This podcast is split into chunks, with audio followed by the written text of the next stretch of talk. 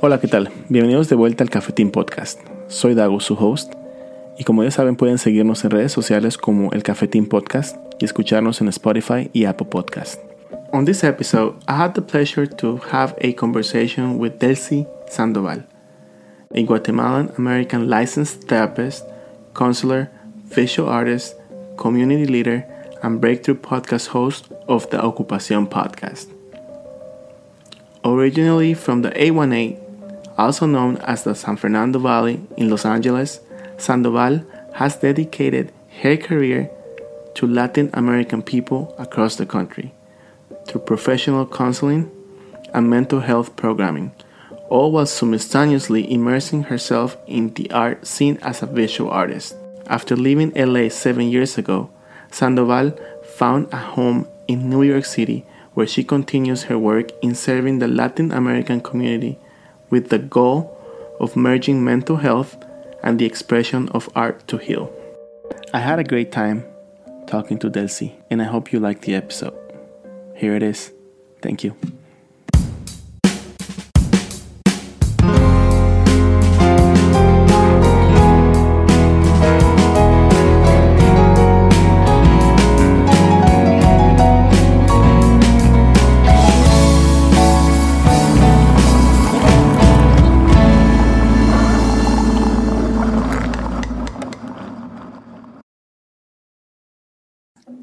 Hi, Delsy. How are you? Hi, Dago. How are you? Thank you so much for having me on the show. It's such a No, pleasure. Thank you for accepting the invitation. I'm very happy to uh, finally talk to you. I've been following your podcast, and I'm very excited to talk to you today. Oh, thank you so much. It's really nice to hear. Tell us a little bit about yourself. Who's Delsy? Well, my name is Delsy. I am a podcaster. I am a community builder, a mental health. I'm part of the mental health and wellness community. I am an artist. I'm a creative, um, cat lover, all the things. Great, great. And um, how's the? I I mean, your podcast. I obviously we I follow some people that you follow, and somehow I, I found you on Instagram, and it caught my attention because the the logo that you use is very um, it, ca- it catches your attention. It's pretty cool. So I was like, "Hmm, I'm gonna keep following. I'm gonna keep following, and see how, how this is going. So I started listening to some of your pod, some episodes of your podcast, and they're really they're really nice. And I mean, your voice is just very nice as well when you talk to your guests. It's, it's very cool. Thank you. I really appreciate that. You know, it's so interesting because I went to Mexico City for the first time a few years ago and Uh-huh. I went to, you know, Frida Kahlo's house, obviously, right? The Museo Yeah. de Frida and in Coyoacan. And there was a vendor outside who was selling like these flowers on my head and I put them on my head and I took a picture and forever it was the one photo of myself that that I liked. You know, the one photo of myself that I was like, I love this photo because the uh-huh. background was this really rich blue, beautiful color that you see a lot in mm-hmm. Frida Kahlo's house and in her paintings. And so when it came time to create the podcast, I tried to you know do different art and different cover art. And i just kept going back to that photo. And so i decided to turn that into the cover art and that's how it came about Yeah, it came out pretty good. Like I said, like I, I, I just remember, like I believe we just kind of follow the same hashtag, or I interview someone and then that someone follows. I don't even remember, but I, I just, I just, it just happened to to that I see your your your um, Instagram. And I'm like, I want to keep going and seeing what's going on because I'm glad I actually connect with you and, and that you were able to to um, be on El Cafetín podcast.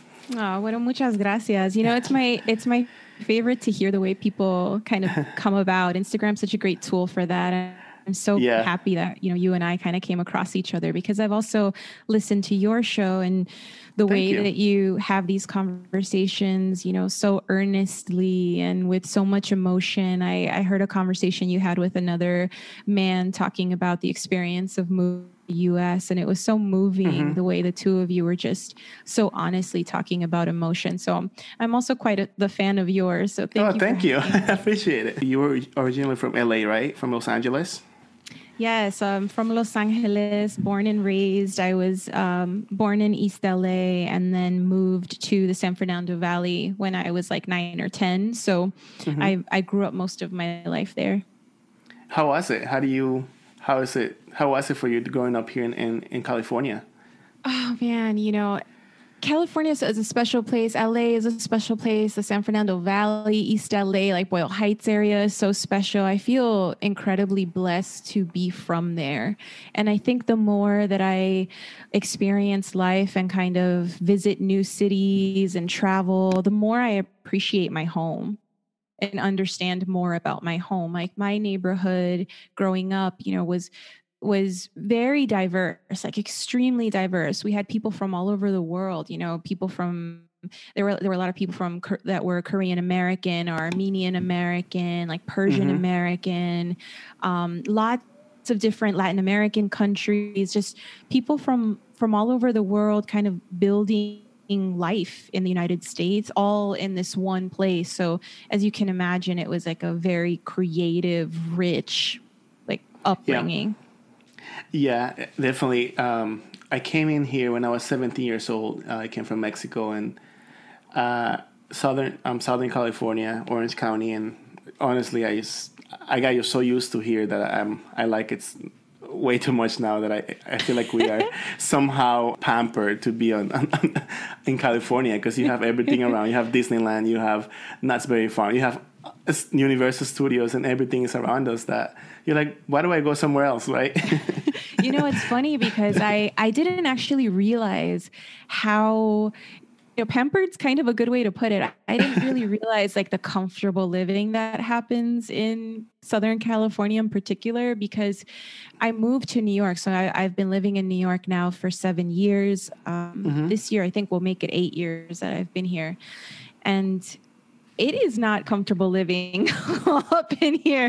It is uh-huh. not comfortable living in New York City. You know, New York City obviously has its merits, but it's yeah. not super easy. But, you know, LA, um, now that I live here, I realize like, okay, it, it did kind of feel like a vacation. And sometimes when I visit home, it feels like I'm in, I'm in a vacation mode.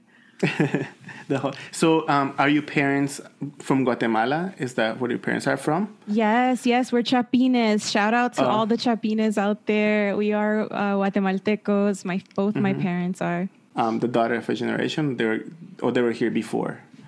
Yeah, so I'm a first generation American. My parents actually moved to the United States the year that I was born. So I missed okay. being born in Guatemala by like a uh-huh. couple of months. yeah. How is it growing up with them? Do you have any any any memories when when you were growing up about how they raised you, the things that they taught you, tradition? Oh yeah, definitely. We had a very, um, very Guatemalan upbringing. I would say, you know, we mm-hmm. ate for those those listening, and if familiar with with Guatemaltecos. Like we eat a lot of uh, like beans and plantains, you know, plátanos mm-hmm. fritos sí. and frijoles and crema y queso on everything, you know, on everything literally. And uh, eggs, you know, at all hours of the day. It didn't have to be breakfast. we were having scrambled eggs all the time, cafecito con pan dulce, like all the time. And we had, you know, in our home, we had like marimba playing all the time. My dad had a marimba in the house. Um, we had a lot of like Guatemalan imagery, you know, obviously a lot of religious iconography mm-hmm. in the mm-hmm. house. We had um, a lot of like quetzales everywhere, which is like the national bird, and and it's just a, the pride of the world. You know, when we drank, we drank um, the gallo beer. so it was definitely you know a very Guatemalan upbringing. In my home, you know, we speak Spanish. Obviously, you know, Guatemala is very well known for its indigenous heritage, and a lot of people speak a lot of languages outside of Spanish. But in our home, we did speak Spanish, and um, you know, mm-hmm. I still speak to my my parents in Spanish. Mm-hmm. Uh, growing in LA, right, and then being a Guatem- Guatemalteca, your parents being Guatemaltecos, did you have any, let's say, did you have any um, struggles like going to school because of, of not a language barrier, but like you know for being um, Hispanic? Yeah, I mean, you know, it's interesting because I've I've come so far in my like understanding of what it means to be um, a person of multiple identities and multiple mm-hmm. roots in the United States. And now I see it as like a massive advantage and a massive blessing, mm-hmm. you know, instead of like ni de aquí, ni de allá, like from there and from here, you know, and I own it, right? Mm-hmm.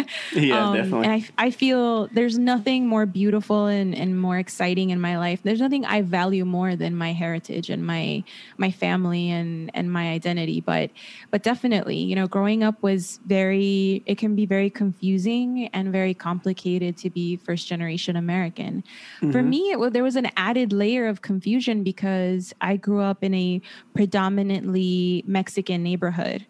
Mm-hmm. Um, so my to this day, I sometimes can't separate out like what I understand as Guatemalan culture and what I understand to be Mexican culture. They kind of mm-hmm. fuse mm-hmm. together because I grew up, you know, with my parents doing things at home and then everyone I knew around me doing something else, you know, uh, Dia de los Muertos and all of that kind of stuff. So I grew up just really immersed in Latinidad, but not really being able to decipher between what was like a Mexican identity and what was a Guatemalan identity. It more so was like a Chicano identity. Yeah, definitely. It's but, how you know, many of yeah many back, of us grew up like that. Yeah, go ahead. Sorry. Yeah. Oh, sorry. No, and going back to your to your question, you know about just the struggle of that outside of my neighborhood. It was it was complicated, right? Because there's a there's a perception um, about what you should be like from all from all sides, right? Um, mm-hmm. And and when you grow up in the United States, you know you're into your own. You're still your own person outside of of your I- identities that are kind of given to you at birth or you know decided upon by whatever social standards of the time. You're also your own being, right? And so yeah. as I was developing and growing up, it was like a lot of pressure from many different places to adhere to like an expectation of behavior. And that came from you know white americans. It came from guatemalans. It came from you know mm-hmm. everybody. Yeah. Um so it was, it was definitely a complicated a complicated experience. Yeah. And do you like new york or la Oh man, you know, I I am so blessed to I can't say enough like the incredible blessing it is to have to be able to answer that question, right? Like mm-hmm. to have had a life in both places. I really value both cities so much. There's so much to be said about both cities, and they're so massively different from each other. Like, I think a lot of people, especially if you're listening outside of the United States, you might think that okay, mm-hmm. these are two major cities, they should be pretty similar, but it is like night and day. Completely different places, yeah. Yeah, um, I asked one of my um, guests, which is my friend, that he's from New York, I believe. And I asked him the same question. I asked him, "So, what do you like? Uh, do you think you're Californian or New Yorker?" And he's like, "I feel like I'm more from California," because he said like he like he grew up um, when he came to to California. He he moved to Huntington Beach, which is like the surf city, you know, like Beach Boys and all that stuff. And he loved it. He loved it here because that's why I like asking that question whether you want to be in which side of the of the of the of the country like so interesting because it's like both cities kind of yeah. like what you're saying you know it's so fascinating because both cities sort of lend themselves to pieces of my personality like mm-hmm. if anybody listens to the show to the Ocu-Pasión podcast like you you probably gathered i'm a pretty gentle sweet kind of person right mm-hmm. um yeah. so i that is really like a california vibe i'm very relaxed very chill very um mm-hmm you know, kind of a gentle spirit. But I'm also, there's also a part of me that's like very assertive and and very intense. And i feel like that part of me wasn't really appreciated in la or in california. You know maybe maybe i got a, in a little bit of trouble whenever i'd lose my temper a bit. But here yeah. it's sort of like admired. Like people are are very comfortable with directness. They're comfortable with assertiveness. You know they they like when somebody is empowered. So there's there's sort of a duality there where I to to enjoy like different aspects and explore different aspects of who I am in the cities. Yeah, I I've never been out of California, like live somewhere else besides Mexico. And there's parts of Mexico that I miss so much. And there's parts of California that I would never, you know, leave behind because I love I, I like it so much as well.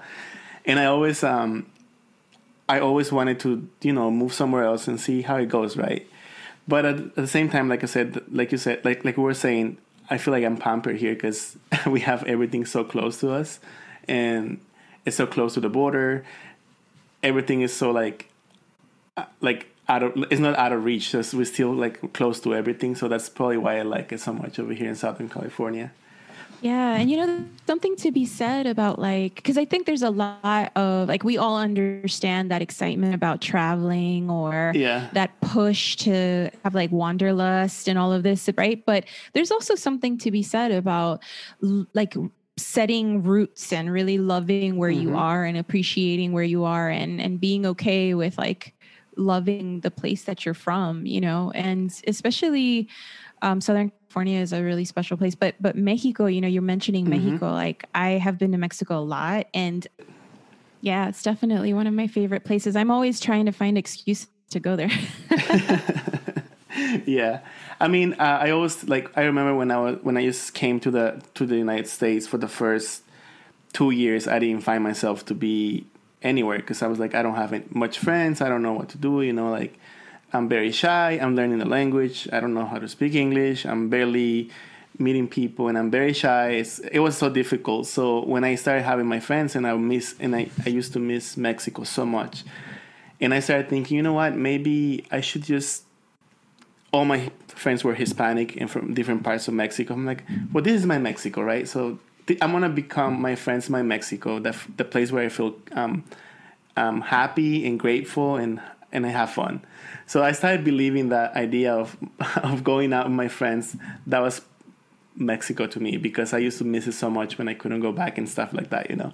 And yeah. I think and I think that that helped me through a lot of stuff, through a lot of things in my life. Oh man, you know, I totally relate to that. When I uh, when I came here to New York, I was working in an area where we didn't have a there weren't a lot of people who identified as being from the Latin community. Like they're just because I was in all these different areas. I was working in many different places, lots of people from many different places, but I I didn't have that a connection to the culture and my family isn't here and I didn't really mm-hmm. know anyone when I moved here so I I missed it and you know what I did was really interesting I started to go to dance studios and like you know take mm-hmm. classes take dance lessons and got involved in the salsa scene out here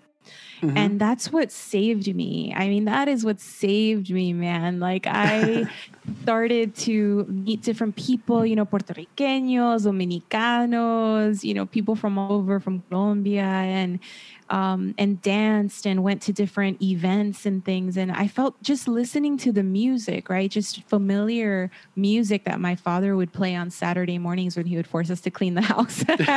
you know, that's what yeah. was playing at these places. And it just felt like home. I mean, really did.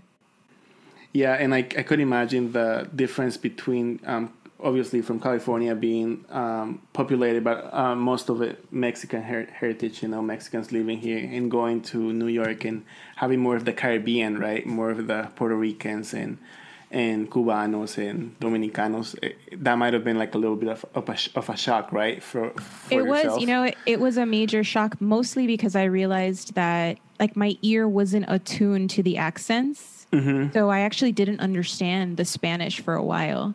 Mm-hmm. and mm-hmm. um, and when I started working, like for example, therapy, like with therapeutic um, interventions and things like that, like sometimes people would speak to me in Spanish in therapy, and I I felt like I wasn't able to properly help them, and I I had to really get my ear to understand like how the accents worked and th- and things like that, which is really interesting, you know, that you don't think of of those distinctions and Mm-hmm. I have grown to since I've been here. I've made so many friends from you know the Dominican Republic and Puerto Rico, and I've actually been able to go with them to the DR and like learn a whole lot more about Caribbean identity and like Afro Latinidad and a lot a lot of education that um that has been enriching to my life and has made this like identity even bigger and and you know much more rich. And how, do you think that had to do a lot with your what inspired you to start your Ocu-Pasión podcast? You know, it's funny. I, I never really made that connection, but but I would say so because it's it's so interesting. Like uh, Caribbean people here in in New York, you know, at least the people that I've been interacting with, because obviously, you know, people are not monolithic and they're all different. But one of the things that I've taken away is like there's so much empowerment there's so much pride right? Like people are so proud of their communities their flags. They they celebrate they are authentically themselves in a very like non-apologetic way. And although i did see a, some of that in like chicano circles and and things mm-hmm. like that back home there was still a little bit of like uh, like a quietness or I'm not sure how to put it, but like a reserved Latinidad that I experienced growing up in in LA. Um, but here it's so much more like outspoken and people are are so happy and proud to share it with each other and so it has helped me to it really has inspired me to be like, wow, like we have stories, we have incredible visionaries. We have to get the word out there. We have to create an archive. Yeah, definitely. I mean, the whole the whole idea of um, my first thought of an idea of a podcast was the same thing, like connect with people like you. And as I talk to you right now, I'm, I'm just kind of reminiscing about the time where I was like just laying down in bed and I'm like, I want to make a podcast where I talk to different people and that people inspire others to do whatever they want, you know. And I didn't realize that until now that I'm like talking to you that I I I found you on, on Instagram and and I think it's one of the greatest things that this platform has brought to us, right? That we can connect to different people and talk to different aspects of life and different a- aspects of who we are as a Latinos or Hispanic community and all that stuff. Yeah, you know, you really are speaking my language now, Dago, because uh, let me tell you, like, I'm in love with podcasting. I really am in love with it. It's not just, you know, being a podcaster or or the honor that I have right now of talking to you on this show, but as a listener. Thank you like i'm obsessed with with podcasts. I listen to them when i go to sleep when i wake up when i'm getting ready when i'm upset you know when i'm happy. I mean there's mm-hmm. there's so much here because especially for us right? People who historically in the united states have felt disenfranchised or you know and not everybody feels this way but i certainly did feel this way growing up. Like i was mm-hmm. not necessarily like a first class citizen in this country right? And yeah.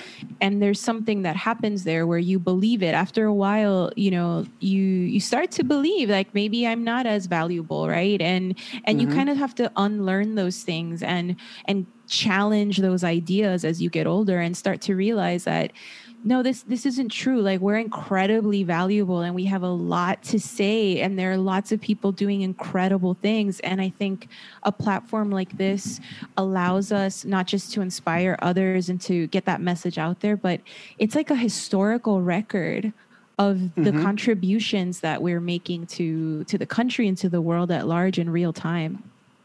Yeah, definitely. I mean, uh, listening to your podcast, I hear some episodes, and the connection you make with um, with your guests is it's very nice. Like the way they talk and they open up to you.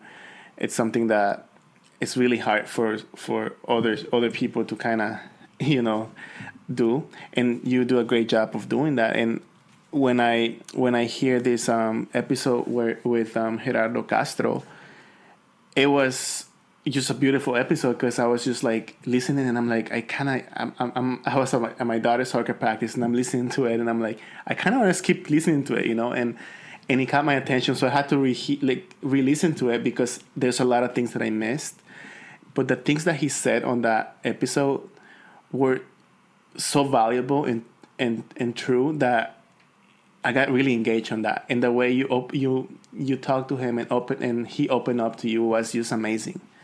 Oh man, thank you so much. Yeah, it's, it's like amazing to even hear you say that, right? Because you cre- you create this content and you don't know how people are going to take it, and it's beautiful mm-hmm. to hear that you felt the way I did. Because, you know, shout out to Gerardo Castro, who is this incredible artist. So, like the story goes like this: I, I I'm a big like art fan, okay, mm-hmm. and uh, like a super fanatic. Like I'm constantly looking at different kinds of art and saving it and it is life to me. And i kept coming across gerardo and his work just spoke to me. I mean his work is beautiful and profound you know and um and just i i needed to speak to him. And so i couldn't believe it. He accepts he accepts the, the opportunity uh-huh. to, to be on the show. And I'm talking to him. And as we're having the conversation, I'm realizing that this is one of the most important conversations I've I've had in my life. Yeah. And I, I'm I was super present in the moment going like this is a privilege. Like I am sitting here across from this person who is saying the most intensely honest, profound and beautiful things and I get to to be here and share this space with him as he's like commemorating his brother and talking yeah. about his life you know it was really emotional and what i loved about him is you know in a true artist form every question i had about different elements of his work he connected it back to like a poignant moment in his life and mm-hmm. connected mm-hmm. it back to a very specific like starting point where that evolved and i just thought that that was such a an incredible illustration of the way that an artist's psyche works. And we got mm-hmm. to document that this incredible person, you know, was beautiful. It was, it was, yeah, it was an, a very um, good episode. Honestly, I had to hear like two times to make sure that I didn't miss anything because, as you like, I like, yeah, I love hearing um, po- um, podcasts and stuff like that. And it's really rare when I listen to a podcast that's I like to make connection with what I listen to sometimes that I I'm, I'm that kind of guy you know like I like to make connection to the to the things I listen to. And that sounded so um, truthful that I just I just it just caught my attention. I'm like I really want to talk to you about it because I, I, I can imagine you being on that in the same um, spot at the same time and you talking to him and making that connection and evolving that conversation to something greater. Was, it was just it was a beautiful episode. Oh, thank you so much. you know, and and the, I do have to say, like, people like this podcast has really inspired me, even as I'm creating. Like Gerardo in particular, like watching him be so comfortable in his truth Mm-hmm. You know, even as he's saying things that other people might find, you know, controversial or whatever, um, he just speaks his truth in the most comfortable way because he knows who he is and there's so much um, strength in in this person and, and that really comes through. That it inspires me to be more authentically myself more unapologetically who i am at this point in my journey right? Mm-hmm yeah, definitely. It's um, that's the reason why we do this, I believe, right? because we want to talk to people that inspire us to be something different or something better, or change our ways in our way, the way we think about some stuff, and that's the reason why we connect with these people. Like um, that makes us believe that there's there's always something that out there that we haven't um, experienced and someone else has, you know, and, and that help us be more humble, I believe. Yeah, 100% agree with that. But yeah, definitely that that episode definitely is on my top my top my top I don't know. Your top, top Ocu-Pasión. Top, yeah. top Ocu-Pasión episode. I love it. And I, I heard like I, I believe I heard like four or five episodes because I was like kind of just listening to it how you work, you know, work and all that stuff. I'm like, okay, I'm gonna listen to that because I want to make sure that I get to know you better and, and, and stuff and stuff like that. But that episode really caught my attention. That's why I wanted to talk to you about it. And thank you for for like sharing your thoughts on it. Um, you said you are a licensed therapist, correct? Yes, that's right. What what made you become one? Oh man, you know, it's so it's such an interesting question. It's funny because for one in all honesty, like I think when I jumped into therapy, I I didn't really know what it was. Like I thought mm-hmm. that it was something different than than what it actually is. But I think when I was a young person, I was thinking about you know, like as a creative, I was someone who always dreamed about just spending all my days doing something that I loved or something that made me grow or that helped me understand life, understand myself, understand the world. And because I I had to choose a job because I I can't you know i'm not independently wealthy yet so i have to work i i thought what better way to spend you know eight hours a day or plus you know than mm-hmm. to than to be present in someone else's world right? Than to experience somebody else's existence. And i think like as a therapist that's what you do. Like you bear witness to somebody else's world and you you help you put yourself in a position to be helpful in a way that is very profoundly genuine right mm-hmm. like people can genuinely feel when you care about them when you care about what they're saying when you when you're there to challenge them in a way that is going to to help them grow i think there's there's nothing better than spending your time that way and so that was my initial motivation to to be a therapist and what do you think about the communities? Like, how do you think a community takes mental health as um, you know, as you know how we are, us Hispanics, um, Latinos, we are very proud of our of that. We never really take the ne- the next step, right? We always like it's gonna go away. How do you what do you think about that? How do you think um, mental health? Do you think has an impact in us as as a Hispanic community? Yeah, I mean, I think so, but I think there are many reasons for it, right? And and of course, mm-hmm. like obviously, all, all the reasons that we know and understand in terms of like cultural competence. But I also think that like therapy as a or psychology as a practice in its current state, or as a theory, you know, as a theoretical practice, like it, it is also not super uh, culturally sensitive a lot of times or, or culturally aware like a lot mm-hmm. of there are a lot of assumptions that are made or you know there's a lot of challenges that comes with fitting that kind of of ideology and, and fitting it alongside our ideology, right?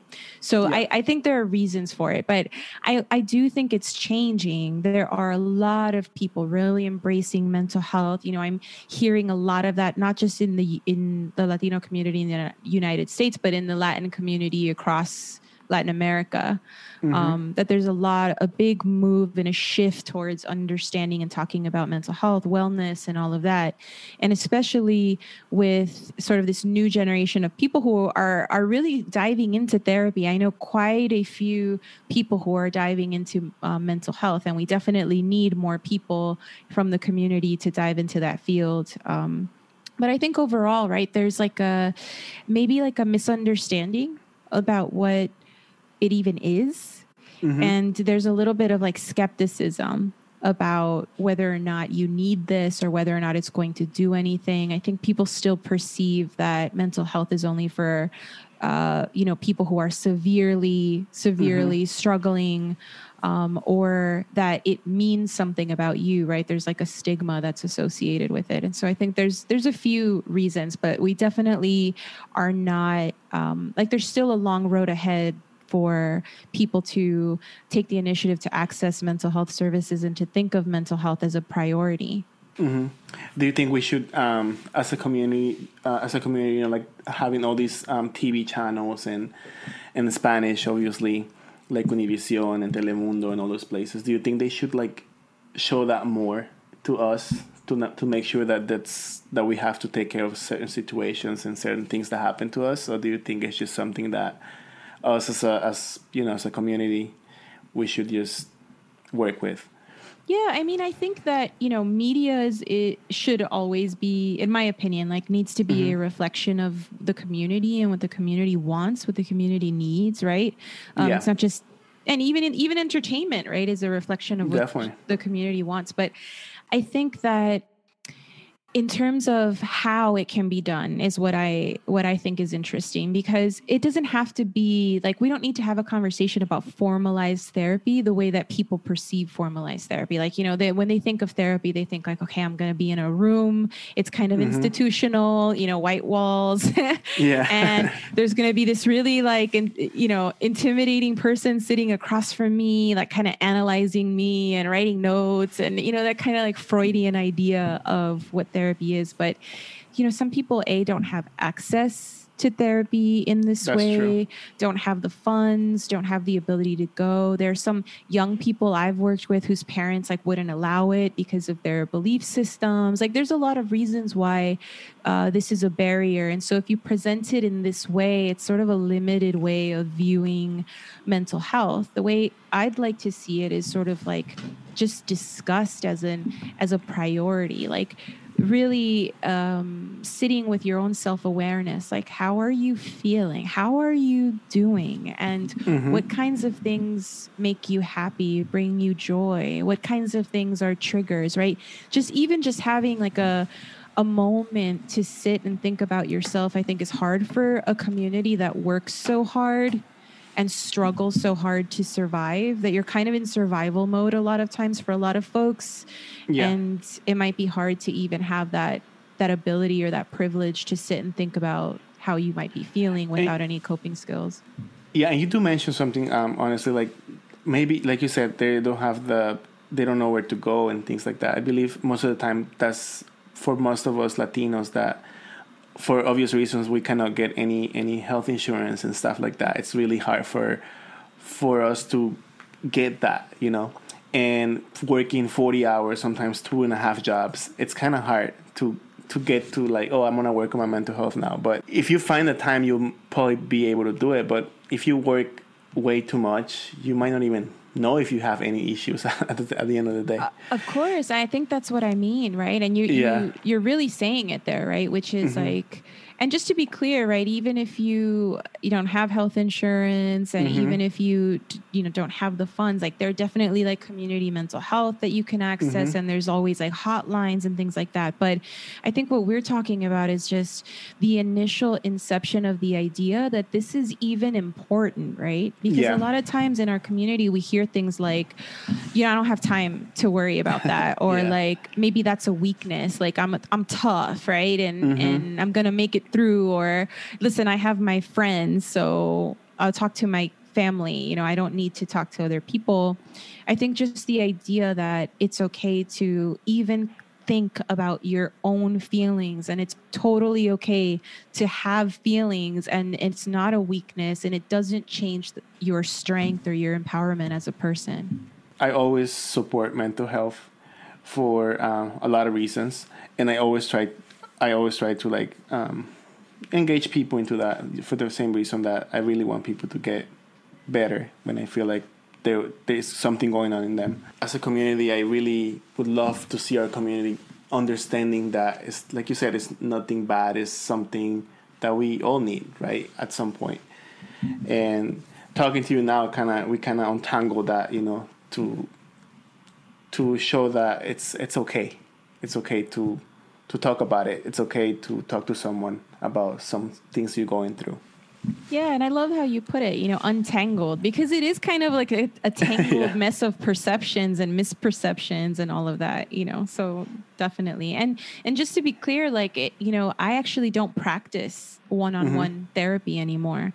Um, I like transitioned into using those skills in different ways, including you know in this podcast. Um, i was gonna ask you that right now yeah but yeah yeah where i'm sort of Go ahead. using like my conversational skills and and all Mm-hmm. of that just and obviously it's not a therapeutic podcast that's not the, the Mm-hmm. purpose of it it's a it's mostly like a creative podcast but there are definitely aspects of this work that have become such an integrated part of of my identity and who i am and how i communicate that it sort of just inevitably comes across i think Yeah, and I can hear by the tone of your voice that most people would love to talk to you because the way you say things are really just passive, you know, and and you kind of calm people down by your tone of voice that I can hear from, you know. So I believe that a lot of people would enjoy talking to you at, at any time. Thank you. You know, it's so funny. I, I didn't realize the effect that my voice had. I, this is something I talk about on the podcast. Like I've gotten so many, so many people have reached out to me in particular to talk about my voice, which is very interesting because, you know, and I hear myself speak. I'm like, uh, I don't know. And they'll see where can we find you? Do you have Instagram? Do you have Facebook, YouTube? What do you use to, you know, um, for Ocu-Pasión Podcast? Do you use any platforms? Yeah. So for one, you know, I have a website, um, mm-hmm. ocupasionpodcast.com, and then uh, Instagram at Ocu-Pasión Podcast. And then we also have a Facebook group where we're sort of creating or housing the community of people who are mm-hmm. listening mm-hmm. to the show. Um, and that is um, just like Ocu-Pasión Podcast in, in Facebook groups. Can we listen to um, on any platform that you are you on, a spot, on Spotify and Apple Podcasts and yes, everywhere? yes, you can. Um, thank you for reminding me of that. I should probably yeah. tell people where to listen to the show. So yeah. if you go to, you know, we're on like every major podcasting platform that you can think of, like mm-hmm. iHeartRadio, Apple Podcasts, like uh, Spotify. Um, we're just everywhere. It's um, there's a lot of places where this podcast can be heard, even on Audible. Uh, before I ask you the last question about what why Ocu-Pasión, what, you, what how did that word came out to you to to remind you like I want to call it like that. Yeah, you know, it's so interesting. I was trying to come up with all of these different names or ideas, and and what I really wanted to convey was like people who have chosen to live creative lives, right? To live mm-hmm. creative mm-hmm. lifestyles, which is not necessarily common for folks that you know ha- are trying to figure out how to pay bills. And you know there's a lot of ideas that maybe art isn't it. Right? but there are folks who have taken that leap and have shown that it's possible. And it is their occupation but it's also their passion. And so when i was playing with these words i was like we're taking up space right? We're occupying space right? We're doing these occupations these vocations. We're passionate. And and somehow it just hit me like Ocu-Pasión you know, mm-hmm. with an S, uh, as like a play on words between occupation, occupying space, and passion. That's great. Yeah, I, I love it. I honestly very thankful that I could connect to, to you through this platform. Um, I'm grateful that you had the time to talk to me about how you were raised in LA, about how how is New York, and how what's the difference between um, the two states and the two cities. And I honestly admire your work and you doing such a great job. Every episode I listen to is always something that amazes me about the questions you ask or like the guests how the guests open up to you and tell you things that you might not even expect yourself and that's really great you know that's really great to hear something like that because that changes the whole you feel like you're prepared to talk to someone, but when that happens, you're like, whoa, now, you know, it starts changing. Things yeah, it's a wild ride. You don't know yeah. where the com- conversation's going to end up. Dago, thank you so much. This yeah. is such a pleasure. Muchas gracias. you know, I really appreciate your time and, and, you know, keep on doing what you're doing because this is also a really beautiful podcast. You're having some thank beautiful so conversations. So hi to everybody out there who's listening. We appreciate mm-hmm. you and I appreciate you, Dago. I hope we get to talk again. Yeah. Do you have a message for anyone that's starting something about uh, something new, something that any advice for these people yes. out there? Oh my God! You know what? Just go with the process. You know, go with the process because when you start something new, you know, you start planning and second guessing yourself and worrying about things. And um, and and you have to be flexible. You have to allow yourself to the projects evolve. They take on a life of their own. Um, and you just have to believe in the process. Believe in yourself right? If you keep if you know that you want to do something, get out there and do it. And I'm telling you, it just turns into an entirely different situation, and you will adjust and you will know what to do when you cross that bridge. So have faith, get out there and create. yeah, thank you very much, Elsie. I appreciate it. I, like I said, um, thank you so much. I will keep um, listening to your podcast for sure. I am so glad I came across um, your podcast, and I wish you the best, like just the best on anything you have going on. You too, Dago. Come visit me in New York. it's nice, yeah. to meet you. Yes, well. Thank you, Delsy. Thank you.